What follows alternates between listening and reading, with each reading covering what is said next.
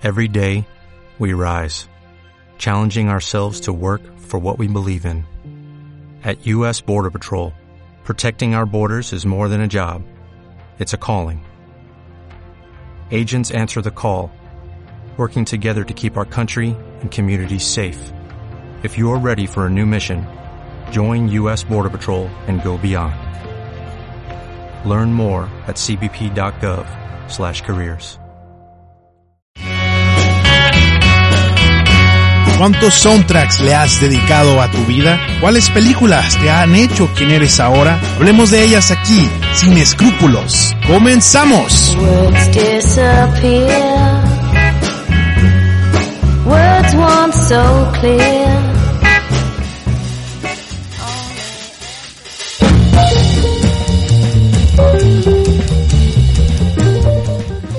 Feliz jueves 26 de febrero o 27. ¿Qué día es hoy? 27 de febrero, los días no transcurren cuando uno está pensando en películas, se pierde. 27 de febrero seguimos aquí en Sin Escrúpulos Podcast, este programa que aunque usted no lo crea, sigue vivo. Aquí estoy, un servidor, Tado Rivera García, también puede decir Tafeo, muy bien acompañado de mi carnala Ángela Ángela. Marian Rivera García. Ángela Marián regresa desde el fondo de las cenizas del infierno. Viene, que también se conoce como Ava Rey, ¿no? Porque es diseñadora gráfica. Eh, también aquí nos acompaña Dionisio Corral en los controles. En los controles, porque sin la magia de Dionisio Corral, este programa no, no fuera posible. Estamos haciendo este programa que es muy especial. Para empezar, la temática de las rolas va a estar a cargo de puras féminas poderosas que bien pueden pertenecer a aquella rama del Riot Girl, que era como el grunge, pero de mujeres, y puro power, es puro power, más otra rola que no es de eso, que se llama Treat Me Like Your Mother, The Dead Weather, eso ya es más nuevo. y temas muy fuertes, Ángela, ¿por qué elegiste estos temas tan cabrones? Pues todo surgió a- eh, en base a que culparon a Harvey Weinstein. Por, fin, sí, al cerdo, cerdo maldito, Cerdo, monstruo, como lo quieran llamar. de las películas, ajá. Gran productor de Hollywood, pero grande también por ser un pervertido. por un pervertido enfermo. Este programa está dedicado a cazar a todos esos malditos pervertidos enfermos, que caigan todos esos malditos, que en el cine, uff, como hay. Sí. Y miren, vamos a abordar temas de la caída de Weinstein, también Miramax Films, un paso ahí también, vamos a hablar de Rose McGowan y películas de Rose McGowan, Todo lo relacionado con Rose McGowan y una de mis favoritas, una de sus favoritas, eh, Joe Breaker. Jawbreaker. Planet Terror. También una película que mi señora esposa, que hoy saludo con un beso en la boca, le mando. Ella eligió una película para la que yo debo de hacerle un review hoy, que se llama A Fall from Grace. Más tarde les digo de qué se trata. También ter- terminaremos con la cartelera, hablaremos qué hay en la cartelera y también la Agenda Cultural 2020 del ISC. Buenas noticias para el cine en Sonora. Pero por lo pronto, Ángela, haz los honores. ¿Qué, ¿Cuál es la primera rola con la que nos vamos a ir? Rebel Girl. de Bikini, Bikini Kill, Kill. que nos recuerda los hechos sucedidos en Hermosillo el domingo. Ea, ea. ¡Ea!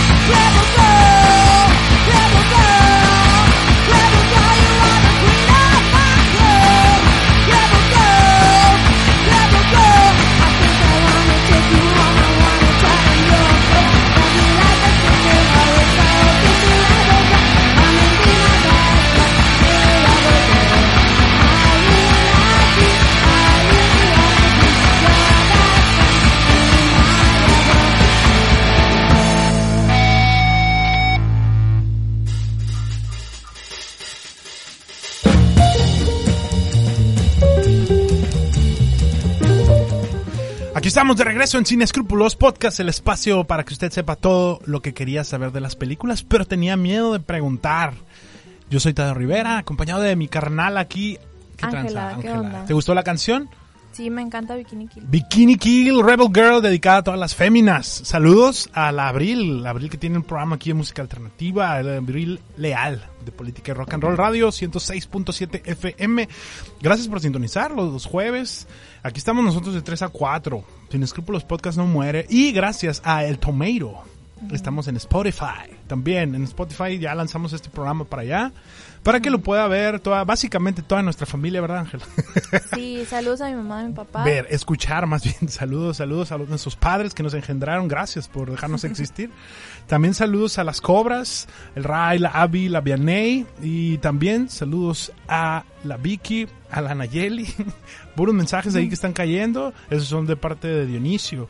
También saludos al Ramón y a la Alejandrina. Oh, mira, qué bueno. Siguen mandando mensajes. Gracias. Si usted también quiere mandar mensaje y alguna petición especial para que digamos nosotros qué opinamos sobre cierta película o que le escarbemos ahí las cosas feas y las cosas no tan feas. Manda mensajes a Sin Escrúpulos Podcast, Facebook. Y también puede mandar mensaje acá a Política Rock and Roll Radio en su Facebook. También al de un servidor, Tafeo, ahí estoy. Puede buscarme en Tafeo, ahí pongo todo lo que encuentro, todo lo que puedo, todo lo que puedo hacer para mejorar este espacio, este programita. Muchas gracias por tu servicio. Ángela, a ver, vamos a celebrar este programa eh, en, en base a la caída de Harvey Weinstein, el Sí. cerdo mogul productor de grandes películas que ganaron Oscar, no necesariamente porque fueran buenas películas.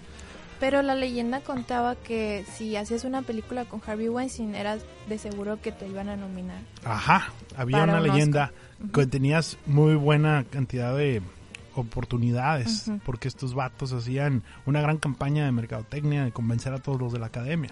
Pero entre esa campaña Así fue como Gwyneth Paltrow se ganó su Oscar por Shakespeare in Love. Ajá, Shakespeare in Love que le cacheteó la película de eh, Salvando, Salvando al Soldado Ryan, ¿no? En ese año.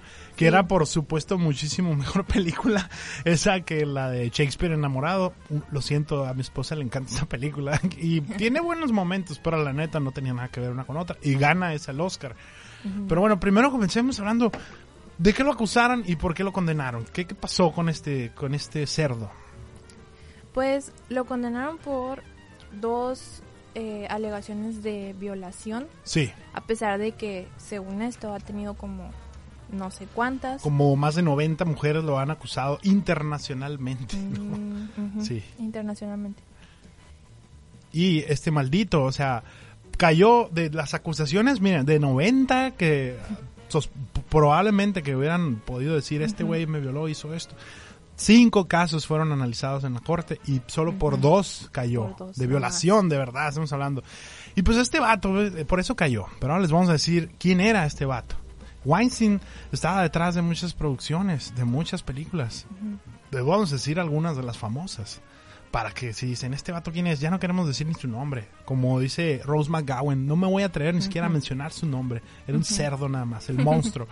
Sus películas eran, por ejemplo, Silver Lining Playbook, Lion, Gangs of New York, El Señor de los Anillos, Shakespeare enamorado, Good Will Hunting, Pulp Fiction, King's Speech, por mencionar unas Por nomás. mencionar por mencionar unas, una pequeña lista. Esas eran de las de él.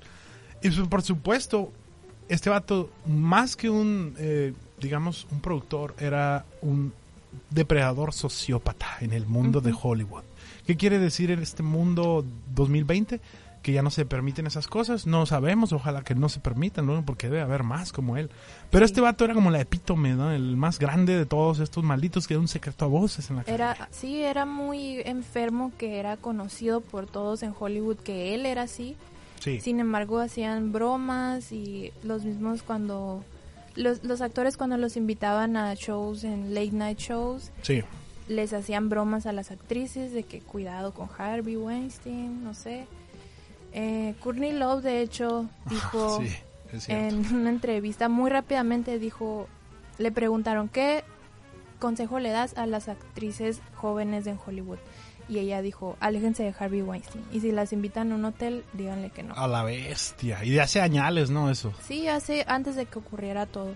A la vez. No, pues miren, ahí está muy buen consejo de, de Courtney Love, ¿no? De- pues como este vato debe haber más por ahí en el cine. Claro. En el cine mexicano también debe haber, yo lo estoy segurísimo. No sabemos los nombres, ¿no? Pero pues, Ajá. por ejemplo, si cayó Weinstein, ¿por qué no va a caer Pito Pérez, ¿no? Que puede ser un productor mexicano. Eh, el otro día me encontré un hilo ahí en Twitter, que está en Twitter, estaba Rivera G, lo compartí, pero era de una muchacha que es actriz y que dice que el director le mandó un mensaje y para grabar una película en un rancho y el Ah, rancho sí era un cuarto, ¿no? Acá con un colchón y Sí. zar le pidió un desnudo artístico. No, no, no, no, no haga desnudos artísticos. Mejor lleve a su agente y que le hagan un contrato y le especifiquen exactamente lo que tiene que hacer. Pues bueno, volviendo. Miren, este vato le apostaba mucha gente a, a que quería trabajar con él porque pues el señor y su productora más que nada, él y su hermano, eh, los Miramax Films, tenían muchísimas películas, por ejemplo, más de 351 nominaciones al Oscar entre sus películas. 82 sí ganaron. Se ve usted, se va usted a YouTube y pone ahí el caso de Weinstein, ¿no? Y hay una conspiración detrás primero, pero también puede ver la obsesión que tenían los actores y las actrices, la devoción que la tenían como si fuera un dios, que Meryl Streep le dijo, el dios, ¿no? El Sí. dios Weinstein le dijo. Que le daban las gracias, todo el mundo le da gracias. Ben Affleck, Colin Firth, Meryl Streep, Gwyneth Paltrow, Paltrow. de mucha gente más que ahorita no me voy a acordar, pero muchos. y sale el video ahí, es bien largo y toda la gente, ay, sí, muchas gracias, Gracias, especialmente a ella.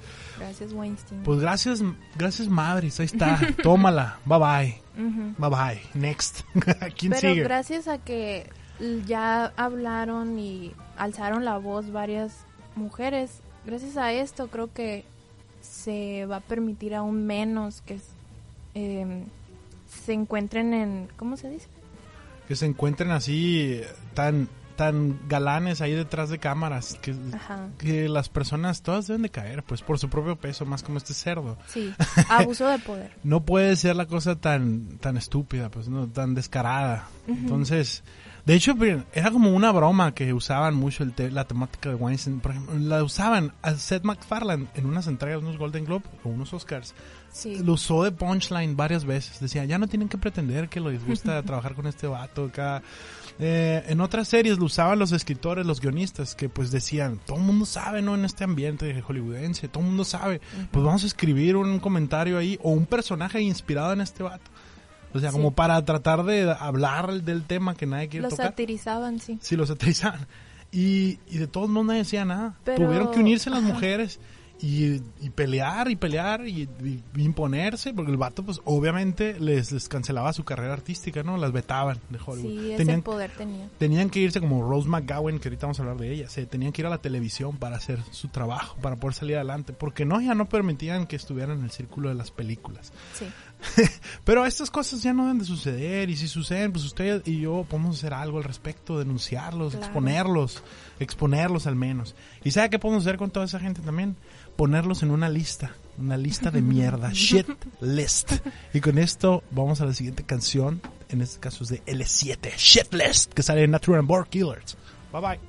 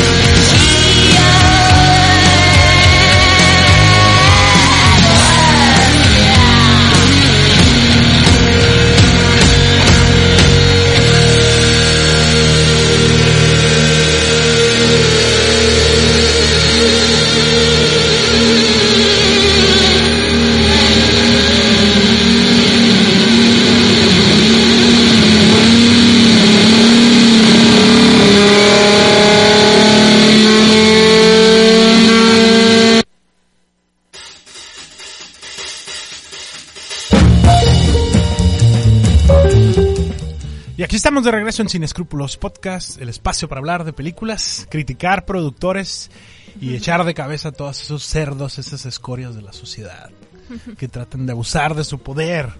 Y en este es. episodio se lo dedicamos a ese maldito, a- no, a la venganza de las mujeres sobre La esos malditos. venganza más bien. Así es. La... Y por eso eh, traemos también un tema especial de que mi hermana les va a compartir. Sé que es una buena película de la actriz Rose McGowan. Eh, ¿de ¿Cómo se llama esta película, Ángela? Esa película se llama Jawbreaker en inglés, en español, Bromas que matan. Órale. quise, Bromas que matan, no me acordaba de cómo se llama en español. quise hablar de esa película porque una de las protagonistas es Rose McGowan, que fue de las primeras actrices que habló Sí, y que alzó la voz en contra de Harvey Weinstein, que uno, su, su caso es el más sonado, yo creo, porque tuvo muchas injusticias, sufrió en Hollywood, gracias a que ella se negó a sí. participar en lo que Harvey Weinstein quería, Hacerle. ¿no? Hacerle. Bueno, y, pero y igual le hizo varias igual le cosas. hizo varias cosas desagradables. Sí, Muy, muy, muy feas. desagradable. Pero bueno, esta película que ella protagoniza salió en el 99, Bromas que matan. la podías ver en... Ya no, se, no haga las bromas que matan, ¿no? Moraleja de la historia, antes de comenzar, no lo haga. No lo haga. Eh, en inglés, Jawbreaker. Esta película la solían pasar en TV Azteca 7, sí, aquí en México, sí. censurada, me imagino. No tiene, no es explícita, no Ok. tiene cosas explícitas. Al- estaba doblada Sí. y pues así es como la veía. Yo desde chiquita me encantó esta película. Literalmente creo que tenías nueve años acá la primera. Sí, estaba muy chica, pero era de las películas que pasaban todos los sábados, no sé. Ya ves que repetían muchas películas. Mucho, sí.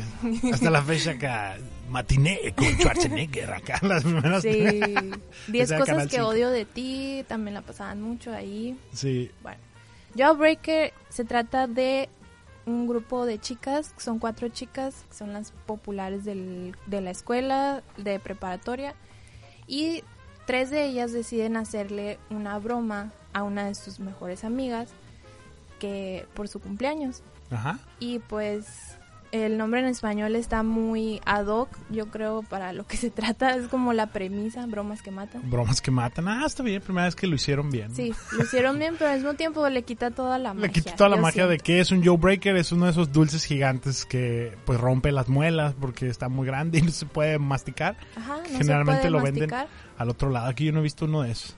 Aquí sería un garapiñadón. Bueno, el caso es que estas chicas le deciden hacer la broma a su amiga, es su cumpleaños y ellas van a su casa Sí. y la pretenden secuestrar, la amordazan con un jawbreaker en la boca, Ay, caramba. la meten a la cajuela del carro y cuando se suben al carro van cerca de ahí a una gasolinera o algo, abren la cajuela, le toman una Polaroid y, oh sorpresa, su amiga está muerta. Oh, no, no lo haga, por favor. Esos bromitos ya no se usan, ¿eh? Eh, por algo era una película de los noventas. Sí. Oye, hablando de, es que nos está escuchando Pili López, saludos Pili y a su niña, Pili. su niña la, la Maya, su, su niñita, ahí viene escuchando, no lo hagan. no hagan esas No vean esta película hasta que tengan 13 años. Hasta que tengan, o nueve como cuando tú la viste, ¿no? Mínimo. ¿Y qué pasó? Entonces le tomaron una foto y ya estaba muerta la amiga en la cajuela. y se dan cuenta que está muerta. Tienen los ojos abiertos y sin vida, ¿no? sí, Entonces, después de aquí, lo que tratan de hacer es encubrir su crimen. ajá. Y bueno, ya el resto es historia, véala, por favor. No le voy a contar lo demás porque sería spoilear, Sí. pero a mí me encantaba esta película. Yo me acuerdo que la veía y me sorprendía mucho que hicieran eso, pero la película es en sí como una comedia eh, oscura. Sí, humor negro bien utilizado de los noventas, llena de mujeres metiéndose en problemas acá. Sí, humor negro. sí, Y era una teen movie también. ajá. Antes de, bueno, había muchos tipos de películas para jóvenes, la mayoría, en su mayoría eran de amor y todos terminaban felices, ¿no? Sí. Rom-coms, pero esta no era así. Pero esta fue diferente. Destacó, al menos para culto, porque se transformó de culto, ¿no? Para mí es de culto, pero en su momento no fue bien recibida. De hecho, ganó muy poco. Tres millones de dólares en taquilla leí y creo que costó como 20 acá. o sea, no les Sí. fue bien. La hicieron en 30 días, eso sí, en un mes. Ah, muy bien. sí, qué bueno, bien por ellos. El director lamentablemente no sacó otra cosa interesante. Esto es su mayor obra maestra. Creo que fue la primera película que hizo. Órale. Pero esta película no es producida por Harvey Weinstein. Qué bueno, ¡ey! Eh, ah, y salen acompañando. mucho Muy recomendada, tiene la, la sello de aprobación de Ángela María. de Ángela. Y otro dato de la película es que em, esta película... Saludos a Maya, que nos está escuchando. Saludos a Maya y a Eli, las sobrinas del... Bueno, la sobrina de, de la Pili es- se llama Eli y su hija se llama Maya. ¡Saludos! ¡ey! Saludos. Nos vienen escuchando en el carro. bueno, volvamos a Joe Breaker, la película la que matan a, a sus amigas en, en una No, broma. matan a una amiga y luego Sí. lo quieren encubrir. Bueno, la protagonista, una de las villanas más bien, es Rose McGowan precisamente Sí, y hace una aparición su, su prometido del, de en ese entonces era Marilyn Manson. Marilyn Manson. Sí, el Marilyn Manson que se le viene a su Exacto. cabeza, él era su... Él hace un pequeño cameo en esa película y de hecho no te das cuenta si que es él a menos que te fijes muy bien Oh. porque lo, lo caracterizan. En esa época, pues ahorita ya podemos decir Rose McGowan, algunos ya sabrán quién es ella. Pero antes, por ejemplo, era la actriz conocida por la serie esta de Charm, que era Sí, después de de, brujas. Después de esta película, eh, Rose McGowan se fue a hacer televisión Sí. y se fue a hacer la película de Scream ok. también. Bueno, antes La de- primera de Scream, ¿no? Sí, la primera de Scream sale. Y la segunda creo que también sale. Pero también fue muy- la matan, ¿no? O en la primera. En la primera la matan. Ah, ok. Y también fue muy conocida porque cuando va a los BMA del 96, acompañada de Marilyn Manson a recoger su premio, eh, va en un vestido que básicamente no es un vestido, solo era un calzón, ¿no? De chita. Y va a los premios y trae una cosa totalmente transparente y, y todo el mundo se volvió loco, ¡guau! Así de tomaron mil fotos, salieron muchas revistas y cosas así. Sí. Y decían, ¿por qué ella hace eso y por qué está con Marilyn Manson? Pues Rose McGowan. Pues ya quién sabe, ella en su era un icono de era la único, moda. ro- rompió un paradigma Sí. y un Y precisamente en esta película Jawbreaker también para mí era un era unos iconos de la moda esta película Sí. porque de hecho usa- usaban vestuarios muy llamativos como Muy colorido. muy ¿no? coloridos exacto Sí. y muy pegados etcétera sin enseñar mucha piel pero eran se veían muy guapas pues. Y cabe destacar que en esa época era la ropa muy holgada, ¿no? Que se sí usaba eran los noventas y el director decidió hacer esto de usar colores chillantes y todo porque la película en sí usaba colores fríos la cinematografía Sí. porque por el tema de la película, pero a sus actrices las decidió vestir como pues teen, Como teen, teen sí. teens. Y bien rebeldes todos, ¿no? Pues Salen de Donas, la banda de Donas ahí. Dato curioso, la banda de Donas hace una aparición en el baile de la escuela. Porque Ajá. película gringa tiene que tener baile de escuela. Baile de la escuela. Todo Sí. para el prom queen. Sí. y pues quiero recomendar también otra película que sin esta película no hubiera nacido Jawbreaker, Oh, que ¿cuál? es Heathers. Heathers. Heathers, protagonista Winona Ryder y Christian Slater. Oh my God. También una comedia oscura, humor negro, pero parecidos temas también. Oh. Teens y que se mueren. Y que se mueren de oscuridad total, ¿no? Los noventas acá. Ese Mucha fue en los ochentas, principios noventas, pero Oh, sí. ok, sí, pero ya le toca. Grunge, muy grunge, ¿no? Winona Ryder también en esa época de Sí, todo lo que sí. hacía. Pero qué padre, Heathers. ¿Y quién la dirigió Heathers? ¿Por qué se hizo tan famosa? ¿Por ellos dos? Kristen Slater y Winona Ryder. Pues fue icónica porque era también como era teen movie, pero tenía temas muy oscuros pues para su época. Órale.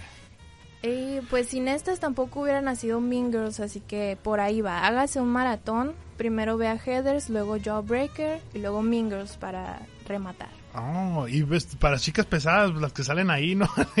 la de. Justamente. sí. Sí. Y de hecho en Mean Girls podemos ver la una escena que homenajearon para Jawbreaker, que es donde están caminando en slow motion las Sí. chicas en el pasillo.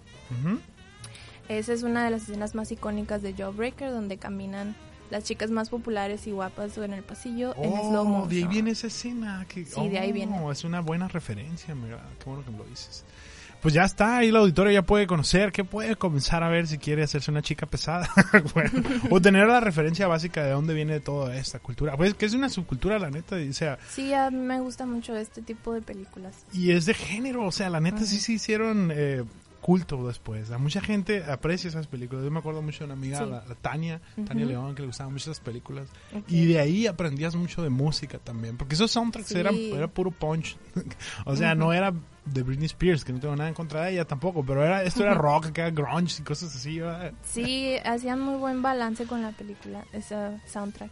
Ese soundtrack está bueno. Y con base al soundtrack, eh, Ángela les trajo una canción, ¿cuál? Yuhu, la Yuhu, no la de Woohoo de Kill Bill. Esta es Yuhu. Yuhu, que sale en Jawbreaker. Y precisamente en la, esta escena icónica de slow motion que les estoy mencionando. Oh, qué bien. Muchas gracias, Ángela, por estar aquí. Te vamos a esperar cuando quieras volver Sin Escrúpulos. Muchas gracias. Esto es tu espacio también. Y te mando saludos, Bárbara. Saludos a Bárbara, Saludos a Bárbara, Bárbara. Daniel, que está, está malita la garganta. Te extrañamos, Barbs. amenaza con volver. Bueno, quédese con nosotros, Sin Escrúpulos Podcast. Un beso en la boca. Bye bye. I, do, I, do, I, do, I, do, I, do, I do, I do, I do, I do.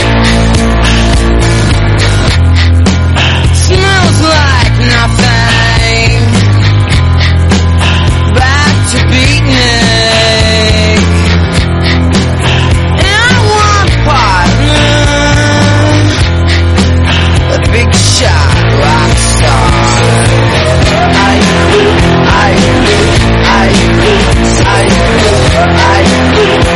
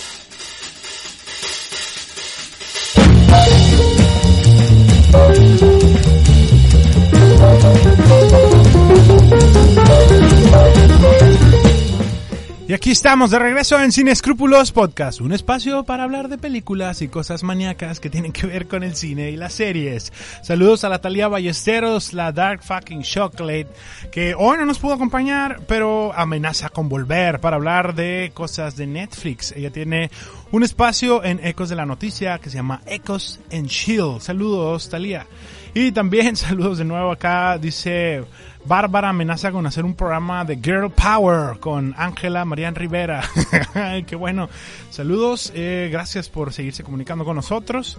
El WhatsApp acá del programa es del Sin Escrúpulos, es el 6623 62 47 11. 6623 62 47 11. Ahí nos puede decir cualquier cosa. Digo, a mí me puede mentar la madre a gusto y decirme, hey, cállate, ya no hables, que hablen los demás. Y yo, ah, pues bueno, los voy a dejar. Quiero continuar con el tema de Rose McGowan, eh, el, tema que dejó aquí pendiente Ángela. Eh, ella habló de Joe Breaker y una película muy interesante de esa época de los 90. Yo quiero hablar de algo no tan reciente, es del 2007, pero es como de culto, sobre todo en familia. Planet Terror. Vean, a ella, la Rose McGowan, la conocía todo mundo, pues por aquello que les comentamos de Marilyn Manson cuando va por su premio en el 98. De, por su primera película se llama Encino Man del 92. También salió en Scream. Pero con esta de Planet Terror, sinceramente yo estoy seguro que con esa es con la que verdaderamente sabemos quién es esa actriz. De una tez muy blanca. El fondo de la película en los pósters que generalmente hemos visto es rojo. Y trae en una pierna una super metralleta que también es bazooka, no sé cómo diablos. y pertenece a este dúo de películas del Grindhouse. Eh, Grindhouse era una idea muy interesante eh, que plantearon Tarantino y Robert Rodríguez eh, basada en las películas Grindhouse de antes cuando uno podía ir al cine haga usted de cuenta que paga una función pero va a haber dos. Antes podían hacer eso y en- pues sobre todo en Estados Unidos yo aquí en México o en Hermosillo al menos podíamos hacer eso pagabas una y te quedabas porque te metías de tranza a ver otra. Pero eso no es legal no digan que yo se lo recomendé.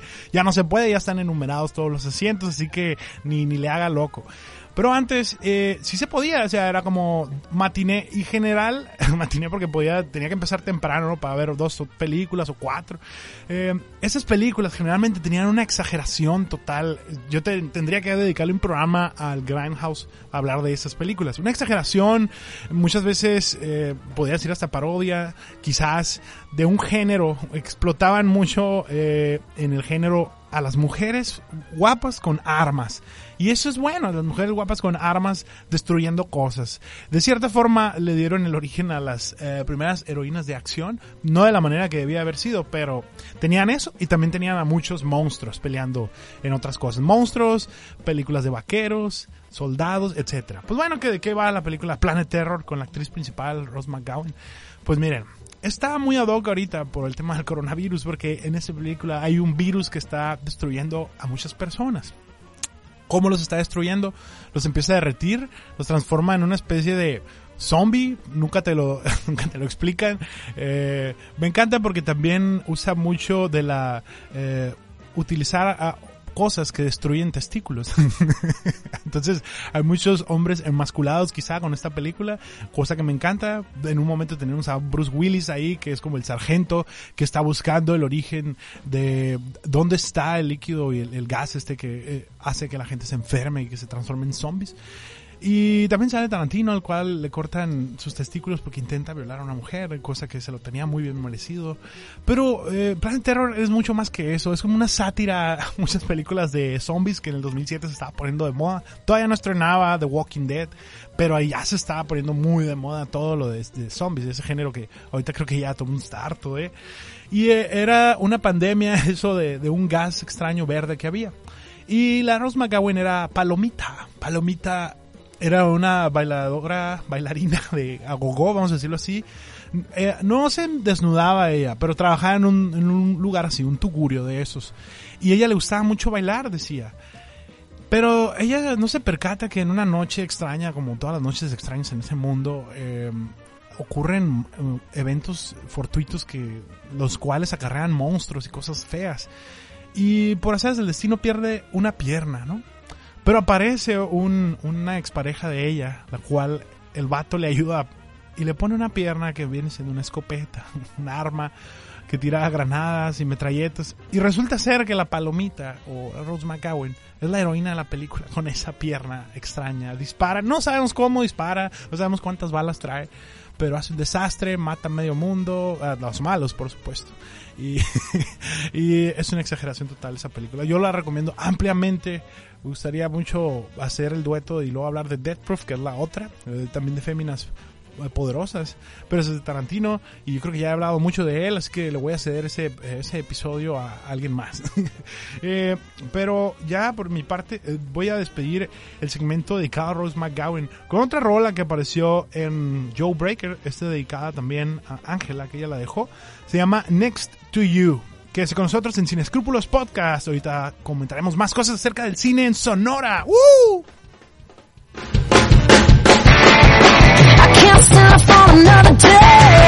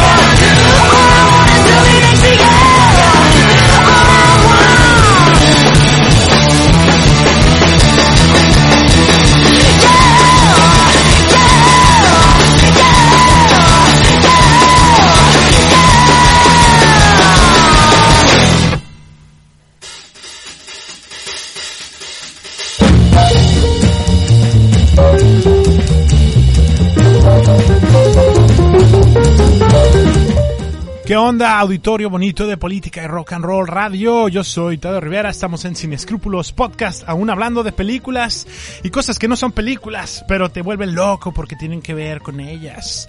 Estoy en este espacio, eh, aquí bien acompañado de Dionisio Corral y en política y rock and roll el día de hoy hay un evento, un buen evento porque es la presentación de un libro. ¿Qué libro es? ¿Regeneración? En un momento les vamos a pasar la información, es a las 7 pm y vamos a poder estar acompañando a... No es un servidor, ¿no? Es, el libro se llama Sonora en Regeneración, el periodismo de combate, primera parte del maestro Alfonso Torúa Cienfuegos en la Sociedad Sonorense de Historia, Antigua Casa Uruchurtu. A las 7 pm, nada más y nada menos con los comentarios de Amilcar Peñuñuri y Raquel Torúa Padilla. El moderador será Alejandro Cabral. A las 7 pm puede usted ir para allá. Hoy, hoy sí. Usted tiene la oportunidad de ir a conocer la presentación del libro Regeneración. Sonora en Regeneración. Y la neta, qué curado, qué curado, porque Política Rock and Roll Radio ahora también va a sacar libros, eso, eso está genial. Y próximamente van a poner películas también aquí en Política Rock and Roll Films. Bueno, aquí estamos hablando de cine de Hermosillo, no, cine de Hermosillo, hablando de cosas que ocurren en la ciudad, cosas buenas que ocurren con política rock and roll radio, pónganos atención, 106.7, dígale a su hermana, a su prima, a su, a su vecino, griten en las calles, pongan el 106.7 FM y si pueden, pónganlo en jueves para que nos escuchen acá en Sin Escrúpulos. Miren, también les quiero platicar que el Instituto Sonorense de Cultura trae muy buenas cosas acá en la agenda cultural 2020. Y pues, ¿qué trae? Cosas buenas para el cine. Si les interesa el cine, qué bueno. Pues porque de lo más, no sé, nomás les voy a hablar de este tópico. El cine en Sonora. Va a haber ocho talleres de formación y profesionalización de creadores y público en general. Eh, seis módulos de programa de formación y profesionalización cinematográfica allá el cine en la frontera. Eh, bueno, toda esta información la pueden encontrar ustedes en la página del Instituto Sonorense de Cultura. Yo se los comparto aquí porque es relevante totalmente. Todos los que nos gusta el cine algún día soñamos con poder también hacerlo, no nomás verlo. Eh, también va a haber dos convocatorias, la séptima convocatoria del Fondo de Apoyo a la Producción de Cortometrajes de Sonora, eh, que también se hace muy buen cine Sonora, aparecen muy buenas cosas. Yo he visto en YouTube algunas cosillas, eh, quiero ver más. Eh, otra, la segunda convocatoria de cine en la frontera, ¿cómo la ven? Pues todas esas cosas ahí están, ustedes la tienen que aprovechar. Y otra cosa que me gustó mucho, ya que siempre hablamos de Netflix, de que Prime Video, de que Claro Video, de que Blim, no, no es cierto, nunca hablamos de Blim, guácala. Eh, también está cine.sonora.gov.mx, que van a tener una especie, yo como lo entendí, es como una especie de mini Netflix. van a poner películas 100% sonorenses. Eso, eso a mí me excitó. No sé ustedes, a mí me gustó mucho. Cheque más eh, al respecto en el Cine Club, el cine de la casa, es en Facebook. No, no me pagan por decirles eso, les digo de corazón, porque uno tiene que apoyar el cine local y las producciones locales. También puede consultar todo esto en Tafeo, ahí en fanpage de Viaje en, en Facebook. Ahí pongo todo esto por si se les escapó algo de lo que les acabo de platicar. Y bueno, ya con esto vamos a irnos a un punto que la verdad sí está como para dar tristeza de lo que les voy a hablar. Dirán, dirán Tadeo, te chafeas cada vez más con los tópicos que abarcas en el programa de Sin Escrúpulos. Pero es que para todos hay, para todos hay. Y en el cine, fíjense, en el cine hollywoodense, existe un personaje errático afroamericano que se llama Tyler Perry. Y sí, en este eh, pedacito del programa les voy a dedicar todo esto a Tyler Perry y le voy a dedicar el tiempo a una película en particular que anoche mi señora esposa decidió que debería yo de hacerle un review. Quedé sorprendido al ver una película que se llama A Fall from Grace de Tyler Perry, producida para Netflix. El tópico también está ad hoc porque se trata de muchas mujeres hablando cosas entre mujeres fuertes y ocurren cosas feas con hombres que son una basura. Pero antes de decirles acerca de esta película, quiero hablar de otras basuras que están a cargo de Tyler Perry. A él como que lo han vilipendiado en Hollywood acá por hacer películas chafas. Chafas porque son corrientes, porque así le denominan, ¿no? De que la Madea, ¿no? Películas de terror con una señora así gordita que es como la abuelita de la Madea, así se llama. Hay una, por ejemplo, que se llama Un Loco Funeral. Hay una que se llama eh, Madea Boo y Madea Boo 2. Puro cochinero de ese. También, con Tyler Perry, que generalmente hace películas cómicas para el público afroamericano, generalmente cuando quiere ponerse dramático y deja su terreno seguro de comedia, se pone más cómico. Porque creo que yo que no está muy seguro muy bien cómo hacer el drama. Una vez hizo una película que se llama ¿Por qué me casé? Y luego también hizo una que se llama Tentación. Confesiones de una consejera eh, de matrimonios. Eh, me da risa porque esta película que vi anoche yo es una crueldad total. Si usted está viendo mejor, este, no les voy a decir spoilers, pero mejor que vaya y diga Tyler Perry, Netflix, ¿no? Y pone A Fall from Grace. La historia gira alrededor de una señora que se llama Grace, que ya está entrada en años, tiene 50 años. Y Grace, como muchas otras mujeres, han sido decepcionadas por un hombre estúpido que las dejó y las hizo sentir muy malas consigo mismas. Tiene mucha vulnerabilidad esta señora. Y tiene una muy buena amiga. Y la amiga le recomienda que encuentre el amor otra vez. ¿Por qué no? Entonces un día le agenda una cita con un vato, un fotógrafo. Entonces Grace va ilusionada. Dice, no estoy segura de esto porque ya estoy grande, pero voy a ir a ver esa, esa exposición de fotos. A ver. Y conoce a un hombre ahí, un chico afroamericano muy alto, muy fornido, muy extraño. Parece que está salido de 1992 por la ropa que trae puesta, está muy ondeada. Desde ahí ya no me dio confianza este vato. Dije, no, este vato ya, ya. Algo malo va a traer ahí. La película envuelve la temática de la tentación, de la ilusión y también de cómo se aprovechan los malditos perros hombres de las mujeres. Y luego, miren, para acabar pronto el vato le hace una jugada muy chueca. Si usted ve el trailer, no lo vea mejor, eh, cámbiale, porque en el trailer vienen todos los spoilers del mundo. Heather, que trabajaba en un banco, resulta que le roban el dinero y dicen que ella también robó el dinero en el banco. Entonces tiene que lidiar ella con una sentencia a muerte que tiene ahí, que la van a meter al bote, la pobre Grace, siendo una señora que, pues la verdad, duda uno. Es, es más, era hasta una abuela, lo mencionan. Yo nunca vi a su nieto, pero dicen que es una abuela. uno duda si fue o no fue al principio, porque toda la película está ahí acompañada de una que es la fiscal, la defensora pública, interpretada por Brescia Webb no sé quién es, pero se llama Brescia Webb. y la defensora pública, pues al principio le dice, entrégate, mejor una, hay que hacer un arreglo ahí, pues te van a dar unos, unos 20 años, pero al menos vas a estar aquí. Y quieren acabar pronto, ya, es fácil. Pero descubres después que no está el cuerpo, pues habrá matado al que dicen que mató, habrá hecho lo que dicen que hizo, será tan malo lo que hizo. Pues, ya que uno descubre lo que le hizo este vato, el villano de la película, te quedas, no, pues sí justifica uno la violencia que ocurre ahí con un bat. Eh, pero yo los invito a que descubran esta película, no porque sea buena, no, la producción es pésima, la producción parece menos, más chafa que una película, de, más chafa que una serie de Netflix, eh, por mucho. Es más, sale el Tyler Perry, el director, productor y escritor, con una barba que se le ve la, ahí el resistol 5000 con el que se pegó la barba. No les digo que la vean por la cinematografía, no, véanla por la temática, la temática. Está buena, fíjense, uno se puede reír de uno mismo por lo que entiende que no, la, vida real es peor que eso. Y el drama se pone feo cuando involucras a una mujer vulnerable contra la realidad ¿no? de los hombres aprovechados, ojetes.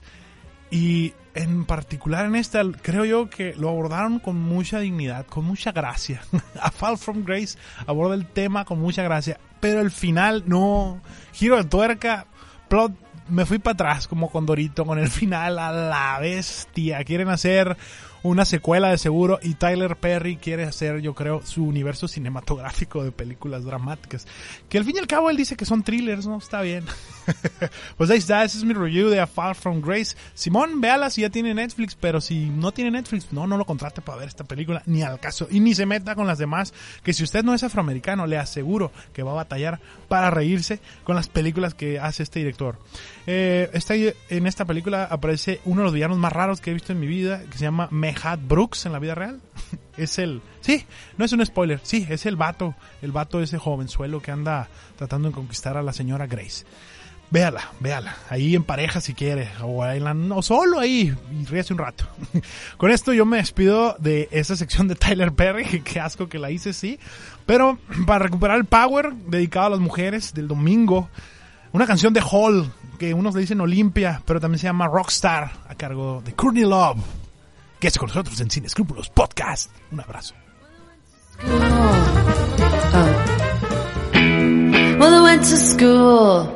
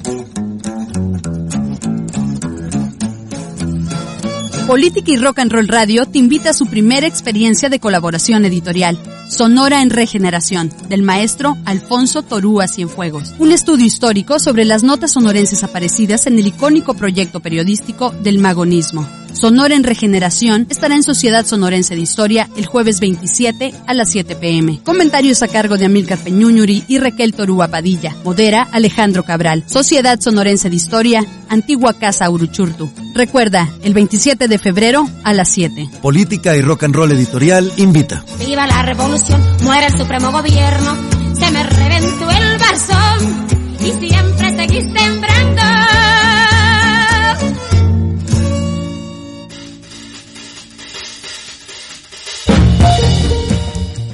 ¿Qué tal, damas y caballeros? Estamos aquí en Sin Escrúpulos Podcast. Yo soy Teo Rivera y aquí seguimos platicando de películas. Me da gusto que se nos acompañe. Política Rock and Roll 106.7 FM. Todos los jueves tenemos este programa, sí, así de chafa como usted lo está escuchando. ¿Y por qué? Ahorita me llegaron mensajes. Rosy Rivera, Rosy García, mi mamá. y me preguntan, ¿y cuáles son los estrenos, las películas nuevas, Tadeo? No queremos saber de ese mugrero que viste en Netflix. Eh, miren, películas sí hay en el cine, nuevas, por supuesto. La verdad va a estrenar una interesante mañana. Ahorita les voy a hablar de ella. Pero lo demás es puro cochinero del que ya hablamos. Pero bueno, miren, la cartelera. Vámonos rápido. La cartelera VIP, que es- eh, este le encanta a mi compañera Bárbara, que es la que busca las películas de ahí. Una película que se llama Buscando Justicia, Just Mercy. Esa va a estar buena, pero está en cartelera VIP. Sale Jamie Foxx, Brie Larson, entre muchos otros. Otra, esta, de hecho, esta sería la que debimos, en teoría, si habláramos de puros estrenos, debimos de haber hablado de ella. Se llama El llamado salvaje, The Call of the Wild. Y pues es en la que sale un Harrison Ford, ya entrado en años ahí, acompañado de un perro de CGI, un perro falso, así como que están en el exilio total en la nieve. Y la neta, sí, tiene buenas críticas, o sea, una película en la cual dicen que Harrison Ford vuelve a intentar actuar. Porque hacen que le vale madre a Harrison Ford.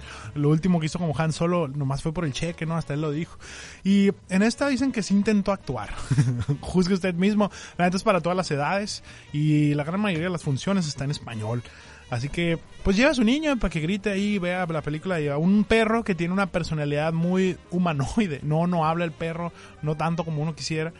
Pero debería ser un perro, perro, pues, pero actúa como un humano. ¿Por qué? Porque lo hicieron en la computadora. Esta es la del llamado salvaje. No tengo más que decir al respecto, pero pues ahí está en la cartelera. También puede usted ver eh, a partir de mañana, que esta sí es de las que yo quiero ver, ver, pues obviamente no ha salido. Se llama El Hombre Invisible. el Hombre Invisible eh, tiene un lugar especial en mi corazón porque es un personaje interesante de los clásicos monstruos pero que le pertenecen a Universal. Y cuando le tronó ahí a Universal que querían hacer el Dark Universe, que querían volver, les tronó pero macizo con eso del terror. Que Porque empezaron con la de la momia nueva, que la momia era una especie de bailarina extraña de ballet, no sé, y no daba, no daba miedo la película. Tenían a Tom Cruise y a Russell Crowe. Russell Crowe iba a ser como el Nick Fury de esa saga porque era el Dr. Jekyll y el señor Hyde. Todo eso valió, valió, ya se fue al bote, al inframundo y ya nunca va a salir. Pero ahora va a estar el hombre invisible como debe ser, con una buena actriz. Elizabeth Moss, Alice Hodge y Storm Reed, no sé quiénes son esos dos, pero Elizabeth Moss es una super actriz, super actriz. Si no sabe quién es, la puede ver usted Mad Men y en muchas otras partes que me están mandando mensajes de que dónde sale Elizabeth Moss.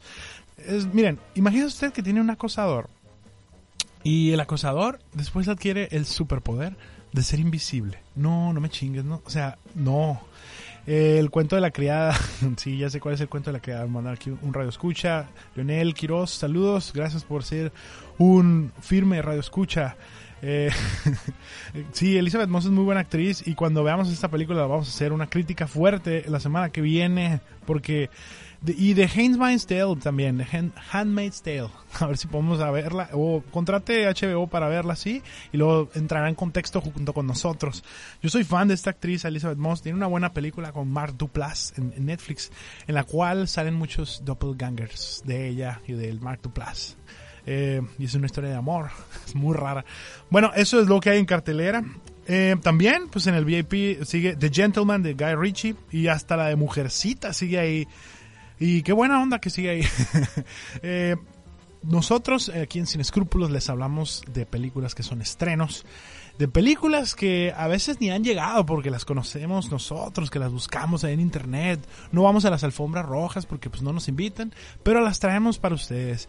Y todos los jueves de 3 a 4 les prometemos que les vamos a hablar al respecto. Y también, porque no, episodios especiales y tópicos fuertes que usted nos puede indicar a través de la fanpage Sin Escrúpulos Podcast. También en la página mía, está feo, ahí mándenos un mensaje.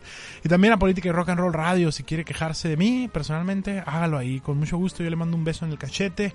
Y este episodio, eh, con féminas fuertes en la música y tópicos bastante violentos, empezamos con hablando del caso aquel del Weinstein. Lo cerraremos con una hermosa y deliciosa canción de esta banda que me encanta, que se llama Veruca Salt, que se llama Shimmer Like a Girl, dedicado a las mujeres de la marcha del domingo pasado. Me despido y les mando un abrazote. Hasta la próxima. You can't hurt. I know you do it. Come around and shake hands. Like a mother. Don't act like you can't hurt. Stand up like a man. Better learn to shake hands. Like your mother. You can. Oh.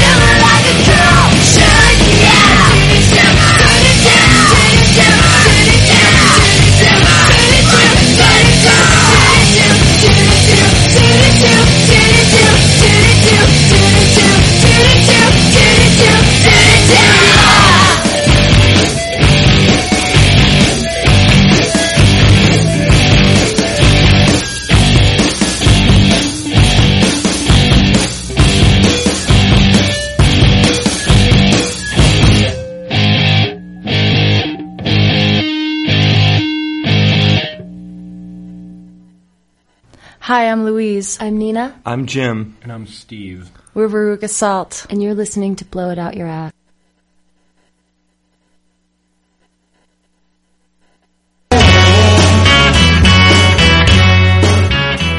Sin Escrúpulos es un espacio de películas para escuchar música de cine. Sintonízanos cada jueves a las 15 horas por Política y Rock and Roll Radio 106.7 de la SM.